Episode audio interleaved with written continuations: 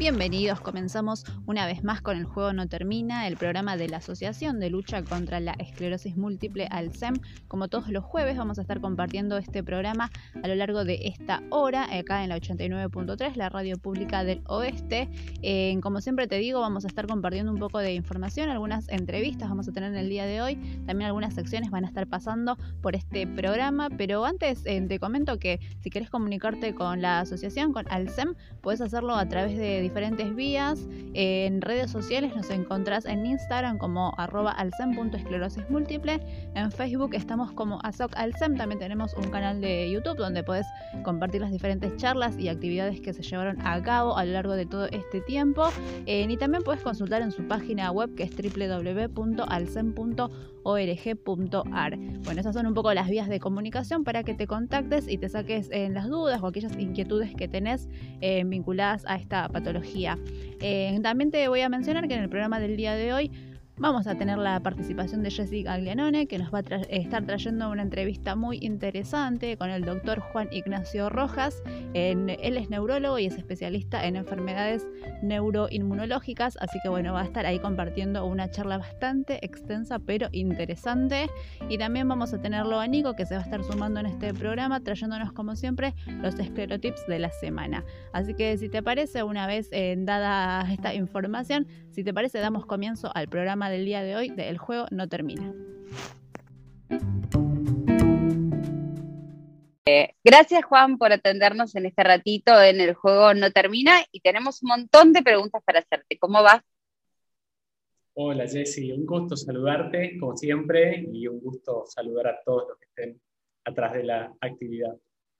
Previamente y fuera de aire estábamos hablando de los distintos tratamientos que están surgiendo y para los que estamos diagnosticados hace bastante tiempo es interesante saber que no solamente hay que quedarse con la medicación a la que uno está acostumbrado, ¿cuáles son las, eh, las cuestiones o los alertas que nos llevarían a cambiar la medicación?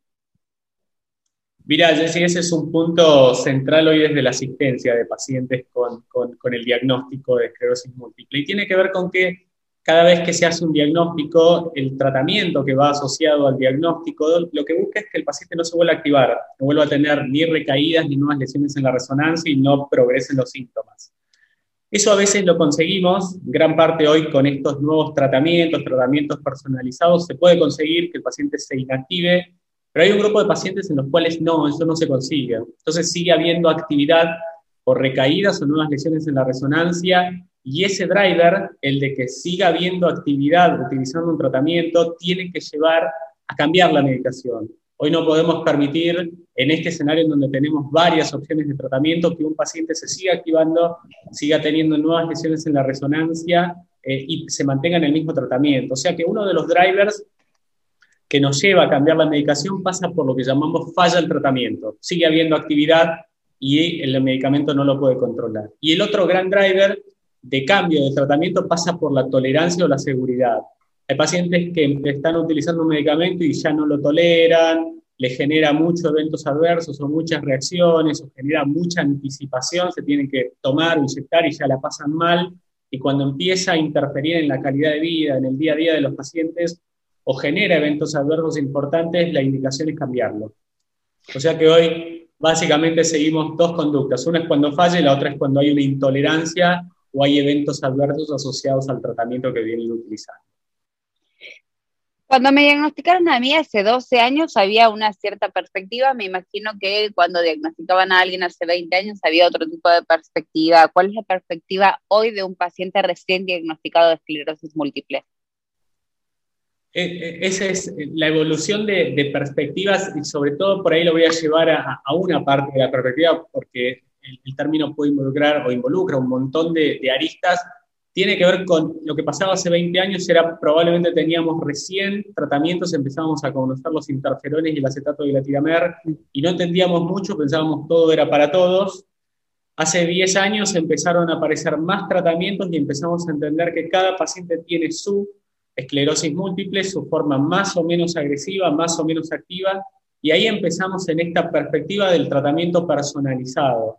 de intentar identificar cuán agresiva es la enfermedad en cada paciente en base a las recaídas que tuvo, a cómo se recuperó de las recaídas, a las lesiones en la resonancia y elegir un tratamiento de mayor o menor eficacia, de mayor o menor potencia en base a la agresividad de la enfermedad. Por eso es que hay pacientes que tienen comienzos de la enfermedad muy activos, en los cuales pensamos rápidamente en esos medicamentos muy potentes, los anticuerpos monoclonales, y otros pacientes en los cuales no tienen formas tan activas y no pensamos en esos tratamientos.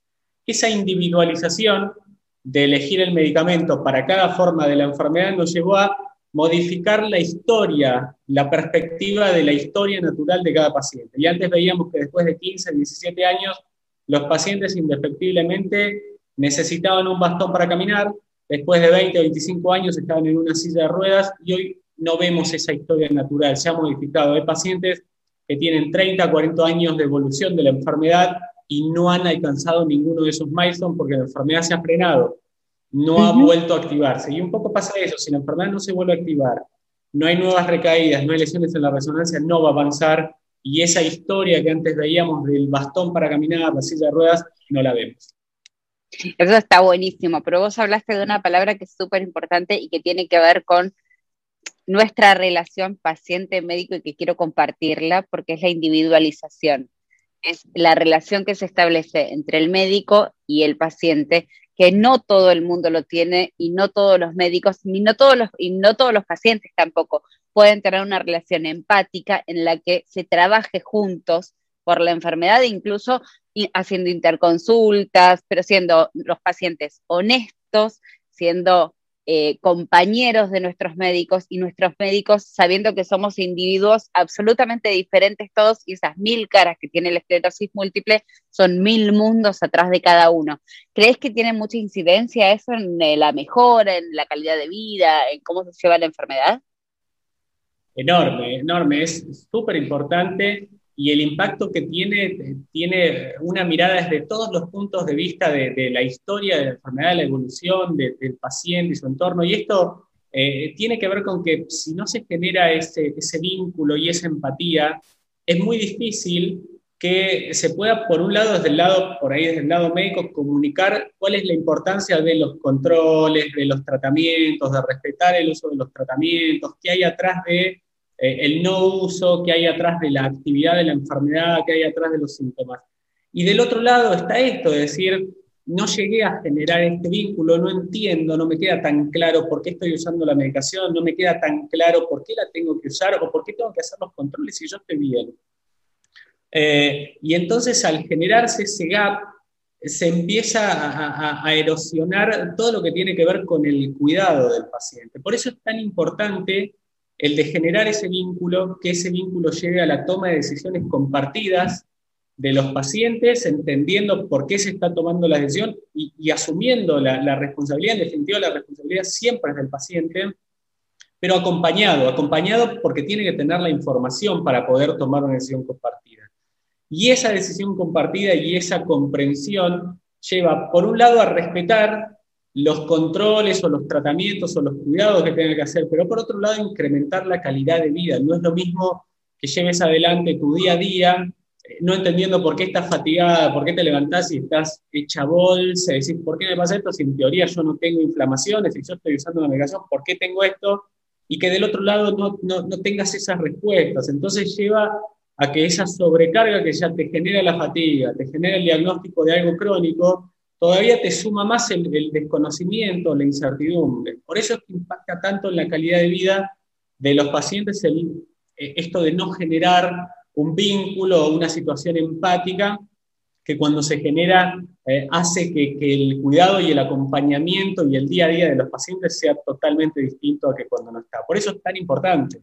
Si no, sería, bueno, toma acá la medicación, te veo en un año, venite con la resonancia, eh, y eso es no cuidar correctamente al, hay una nueva corriente de médicos que más jóvenes por ahí que más allá del guardapolvo blanco tengan esta cuestión de poder escuchar al paciente. Yo me acuerdo siempre tu pregunta que era, Juan me preguntaba siempre, ¿cómo estás haciendo pis? Y yo decía, este hombre, ¿por qué me pregunta? Claro, yo después entendí que es algo normal la esclerosis múltiple tener problemas urinarios, pero después con el tiempo y con la empatía y con el vínculo sano, paciente médico, si yo tuviera un problema que nos pasa mucho a los pacientes, no tendría la vergüenza de contarlo.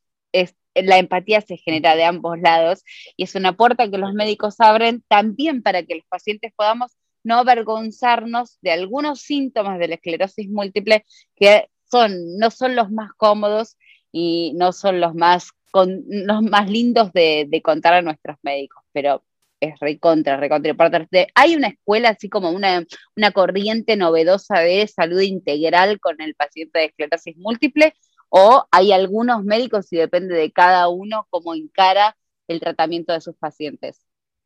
Sí, sí, sí, sí. En los últimos años eh, eh, entendimos que el, cuidado del paciente es el, paciente en el centro, el patient centricity, y sobre el paciente todos los distintos actores que puedan intervenir en, su salud, en su bienestar eh, físico, emocional, social, pero siempre el paciente en el centro. Y a partir de entender eso, es que se empezó a generar más esto de las decisiones compartidas, del acompañamiento, eh, apoyando las decisiones del paciente, compartiendo información para tomar decisiones eh, siempre desde los dos lados y asesoradas y no desde un rol paternalista, decir, mira, este es el tratamiento, usalo. Eh, eh, y, los síntomas, para el síntoma vas a hacer esto y, te voy a ver en un par de meses a ver cómo estás, sino desde un lado eh, más de acompañar y, de tomar decisiones compartidas. A punto de partida de eso es que se empieza a generar el concepto de las unidades de cuidados de pacientes en Europa, en Latinoamérica también, siempre bajo esta apertura, pero sin duda es en los últimos años que empezamos a poner al paciente en el centro de la toma de las decisiones y acompañándolo a partir de proveerle información, a partir de las discusiones de situaciones. Eh, antes era mucho más complicado y en parte quizás a veces se atribuye a un tema generacional o de los médicos más grandes, pero también había mucho de, de desconocimiento de la enfermedad en sí. No se tenía tan en claro por qué se generaban algunos síntomas, cómo funcionaban los tratamientos, y eso hoy fue cambiando, y así es que hoy nos encontramos jóvenes y no tan jóvenes eh, cuidando a pacientes con esclerosis múltiple y, llevando esta, esta corriente de compartir y de la decisión compartida con el paciente y del patient centricity, el paciente en el centro del cuidado, y va más allá de lo generacional, sino que hoy probablemente la educación y la información nos llevó a mirarlo de otra manera.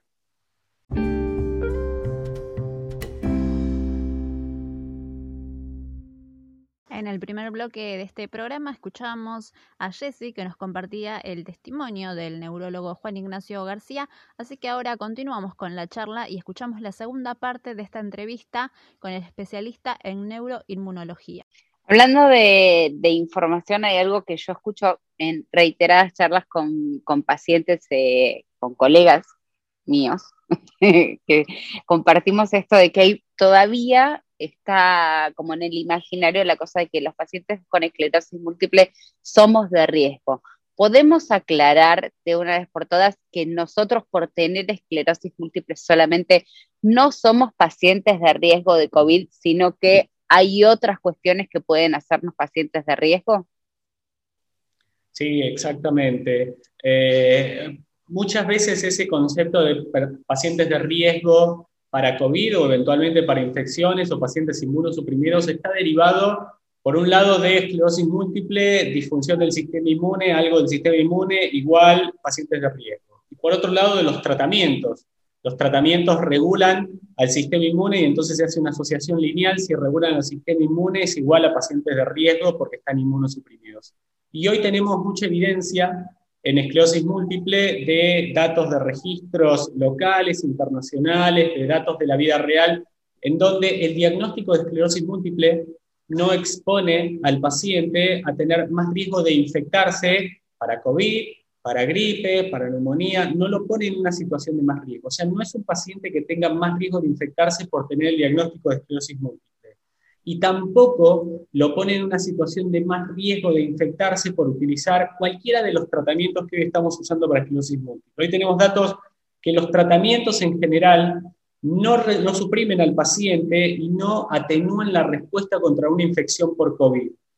Podemos discutir determinados tratamientos, los anticuerpos monoclonales más potentes, pero hoy no hay evidencia de que los tratamientos incrementen el riesgo de infectarse. Y en el caso de que los pacientes se infecten, van a salir a responder de una manera bastante similar a como respondería una persona que no está usando los tratamientos ni tiene el diagnóstico de esclerosis múltiple. O sea que no son personas de riesgo ni por tener el diagnóstico ni por usar los tratamientos que hoy utilizamos en esclerosis múltiple. Probablemente el riesgo se lo esté dando a determinadas personas puntuales por o ser obesas, o tener diabetes, o ser grandes, tener más de 65, 70 años, pero de vuelta, ahí entramos en factores de riesgo que hoy conocemos en general para en el caso de COVID como factores de riesgo, pero no por el diagnóstico de esclerosis múltiple ni por el tratamiento, ni por el tratamiento se incrementa el riesgo de infectarse o en el caso de que se infecten de tener una forma más agresiva. Hay estudios que están haciendo que medio que se nos dé vuelta la tortilla y que hoy por hoy pacientes que, digo dar vuelta a la tortilla porque generalmente cuando nosotros los pacientes de esclerosis múltiple decimos tenemos fatiga, los sanos nos dicen yo también y nosotros decimos no, no, no tenés idea de lo que es tener fatiga. Hoy por hoy, hay estudios que se están haciendo y que están descubriendo que pacientes recuperados de COVID con el tiempo desarrollan sintomatologías similares a la esclerosis múltiple. ¿Por qué podría llegar a darse eso? Hay algunos reportes del síndrome post-COVID, del post-COVID agudo. Post-COVID agudo es, eh, un síndrome de aquel paciente que se recuperó y aparece a las tres semanas, una determinada sintomatología, a las tres semanas de haberse recuperado la infección. Y el COVID crónico, una sintomatología asociada en pacientes que han pasado tres meses de haberse recuperado. Entonces, hay bastantes dudas eh, y no hay criterios diagnósticos, son algunos reportes que se empiezan a generar. Lo que un poco plantean esos reportes es que hay pacientes que a las tres semanas o después de tres meses de haberse recuperado de COVID, tienen determinados síntomas que no son explicados más allá de por haber tenido la infección, como por ejemplo fatiga, dolor de cabeza, parestesias hormigueos, en algunos casos dolor de pecho, persistencia de la tos. O sea, eh, los síntomas pueden ser múltiples, pero todavía no hay una clara asociación ni tampoco un rol eh, patológico, fisiopatológico, de poder entender por qué tras esa recuperación pueda llegar a aparecer estos síntomas. Sin duda se están reportados y es algo que todavía se están recolectando más datos para intentar darle más precisión a la entidad si realmente es eh, un complejo sindrómico, aparición de síntomas que aparece después de la infección y tiene una asociación con la infección, o si es un hallazgo eh, en personas que no tienen alguna vinculación con, con la infección. Pero Hoy estamos en una instancia en donde hay pacientes que lo reportan, podría llegar a tener que ver con un post-infección, los síntomas que se reportan pasan por esto, sobre todo fatiga, dolor de cabeza, hormigueos dolor de pecho, tos crónica.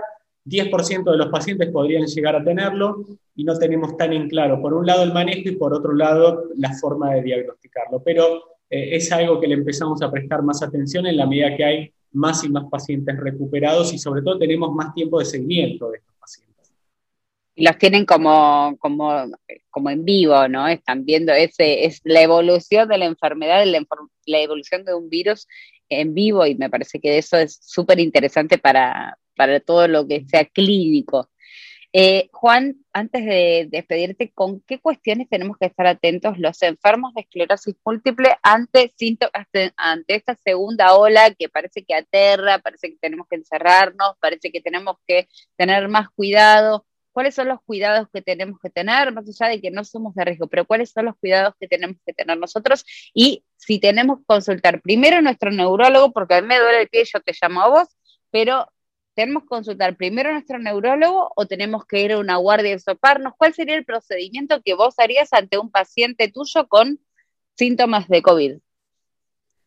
Hoy la, recomendación, vos lo, lo, planteabas muy bien y es algo para reforzar. El paciente con esclerosis múltiple no es un paciente que tiene más riesgo de infectarse y en el caso de que se infecte va a salir a responder como respondería una persona sin el diagnóstico y no usando el tratamiento. Por eso que desde ese lado siempre bajamos esa información como para tranquilizar a los pacientes. Eso no quita de que reforzamos, como lo hacemos con los, los pacientes y las personas en general, que no tengan eh, alguna, alguna condición crónica que tiene que ver con los cuidados sociales, el distanciamiento social, el uso de tapabocas, el evitar eh, las recomendaciones que hoy se están dando. Hoy reforzamos eso, es la mejor forma de cuidarnos entre todos y forma parte de esta, de esta conciencia, una de las formas de por ahí prevenir eh, o, limitar la extensión de la cantidad de casos y cuán rápido puedan aparecer y la posibilidad de saturar los sistemas tiene que ver con esto, con cuidarnos todos desde, esto, este lado social. La recomendación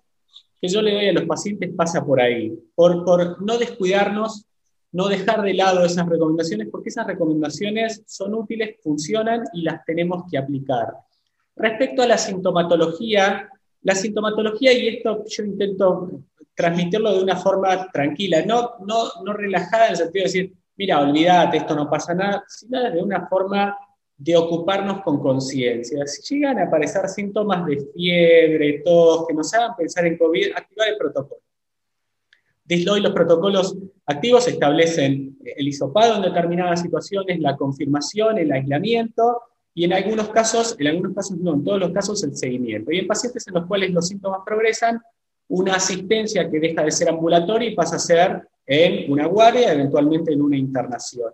Esos pasos, se los recomiendo a todos los pacientes en el sentido de activar los protocolos y estar atrás de los protocolos. No seguir un protocolo distinto, ni modificado, ni hay indicaciones distintas a la que sigue la población general.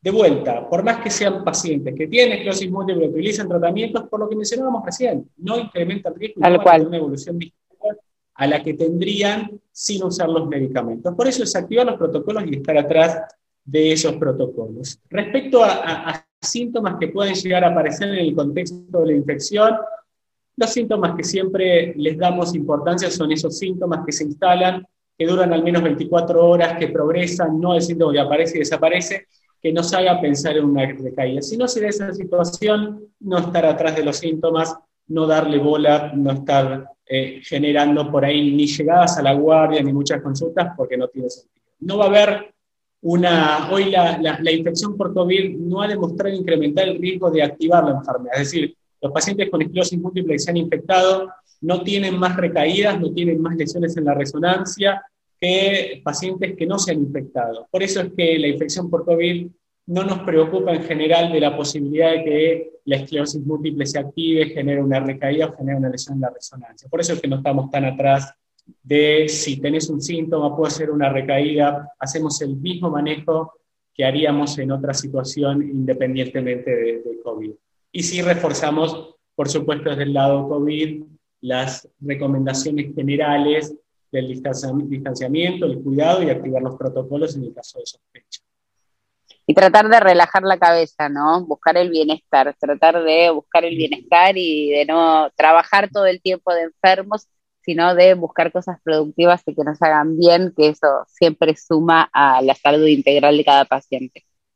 Absolutamente, eso es fundamental, fundamental. Si no se encuentra esa, esa instancia y esa situación, se entra en un loop en donde solo se está pensando en el síntoma, esperando el síntoma, buscando el síntoma, eh, y es muy difícil, la calidad de, vida del paciente termina deteriorándose muchísimo. Por eso es salir de ese loop negativo. Juan, muchísimas gracias por este rato con El Juego No Termina y estaremos en contacto siempre. Cuando quieras, un placer, decir, como siempre.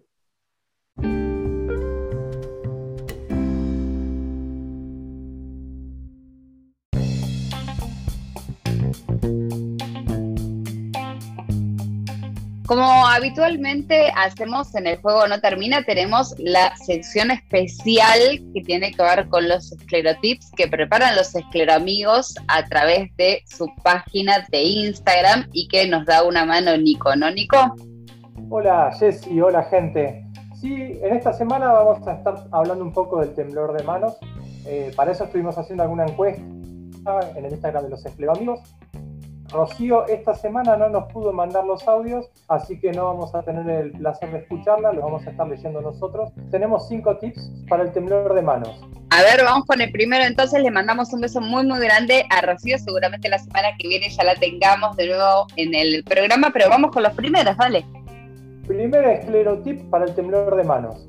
Si el temblor nos agarra en una sola mano, directamente utilizamos la otra. Y el segundo esclerotip, que viene muy de la mano del primero, es respirar profundo y no ponerse nervioso. Jessy, no sé si vos tenés algún problema con, con, el temblor. Mira, en general a mí no me agarran temblores. Yo soy más de la espasticidad. Pero estoy pensando en que respirar profundo y no ponerse nervioso aplica a todas las sensaciones que vamos teniendo extrañas en el cuerpo. Pero el temblor de manos me imagino que debe ser especialmente molesto. Todavía no me tocó, pero por ahí me toque cualquier momento, ¿viste? ¿Cómo es esto?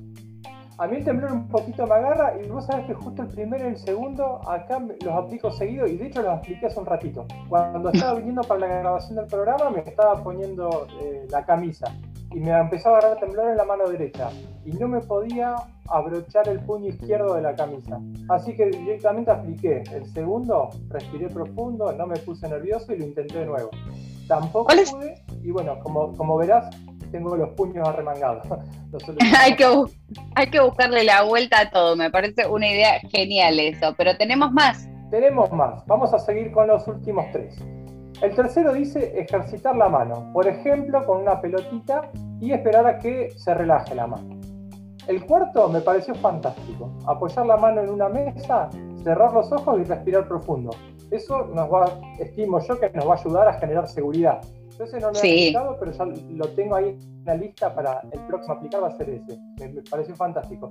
Y el último, que es, como decía vos, Jessy, para todos los, los tips y todos los problemas, tratar de calmarse. Y si no se puede, pedir ayuda. Sí, totalmente. Es súper, súper importante el saber cuándo uno tiene que pedir ayuda, el saber que a todos nos pasa. Ahora que vos me nombraste el tema del temblor, a mí a veces no me agarra temblor, sino que se me la mano se me va como achicharrando, digo yo, pero es como una espasticidad y se me va cerrando la mano y me queda como acalambrada la mano. Y aplico todos estos, los voy a tener en cuenta porque empiezo a masajear y es como que los músculos se fueran cerrando y se fueran contrayendo y la mano se convierte en garra y me queda inútil por un rato. Eh, pero están buenísimos todos estos esclerotips porque también aplica a cada una de las sensaciones que ahora yo me acordé que tengo, por ejemplo, en la mano. Hay un par de extras, así como para no mandarse ninguna macana, que están buenos. Hay un par de extras que me parecieron fantásticos. Estos los agradecemos a la gente que nos colabora, que nos hace consejos para la vida diaria, pero también le ponen un poco de humor. Viste cómo somos los escleróticos y las escleróticas. Así que vamos con unos extras. El primero es tratar de no llevar vasos de agua. Tal cual, tal cual, no llevar nada. Pero para, yo tengo uno contrario, es un buen momento para hacer un plan, porque romper huevos con manos temblorosas es súper hábil. Ah, es buenísimo. Y bueno, y ya que estamos en lo culinario, mira este. Buscar azúcar y ponerse a condimentar churros. Re bien. Es el momento de espolvorear. Qué gente hermosa que somos los escleróticos y las escleróticas. Y el último esclerotip, en lo posible, en lo posible, intentar no robar panderetas. Eso lo vamos a dejar para otro día. Para más adelante, para un día que, estemos más tranquilos. Y un poco más silenciosos. un poco más silenciosos, sí. Estos son los tips de hoy. Déjame que te recomiende el martes.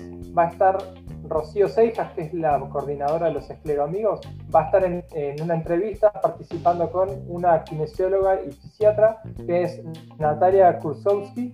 Eh, el martes a las 7 de la tarde van a estar hablando de temblor y un poco de, de espasticidad eh, y algún otro problemita también que solemos tener. La espasticidad, que es esto que vos estabas comentando hace un rato, también lo van a estar charlando el 19, eh, perdón, el martes a las 19 horas.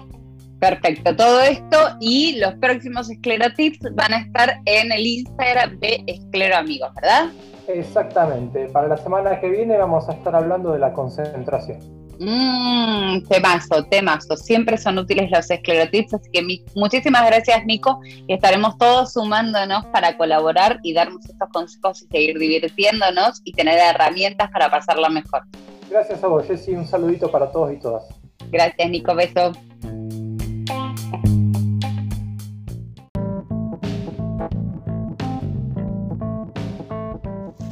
Al final del programa de hoy del Juego No Termina Eh, bueno, como siempre, agradecemos a la Radio Pública del Oeste, el 89.3, que nos brinda este espacio para compartir con vos esta hora al mediodía. Eh, bueno, espero también que te haya resultado interesante esta entrevista que nos trajo Jesse con el doctor eh, Juan Ignacio Rojas, que la verdad siempre decimos que está bueno escuchar lo que nos tienen que decir los especialistas para poder ampliar nuestros conocimientos, nuestros saberes vinculados a temas de salud.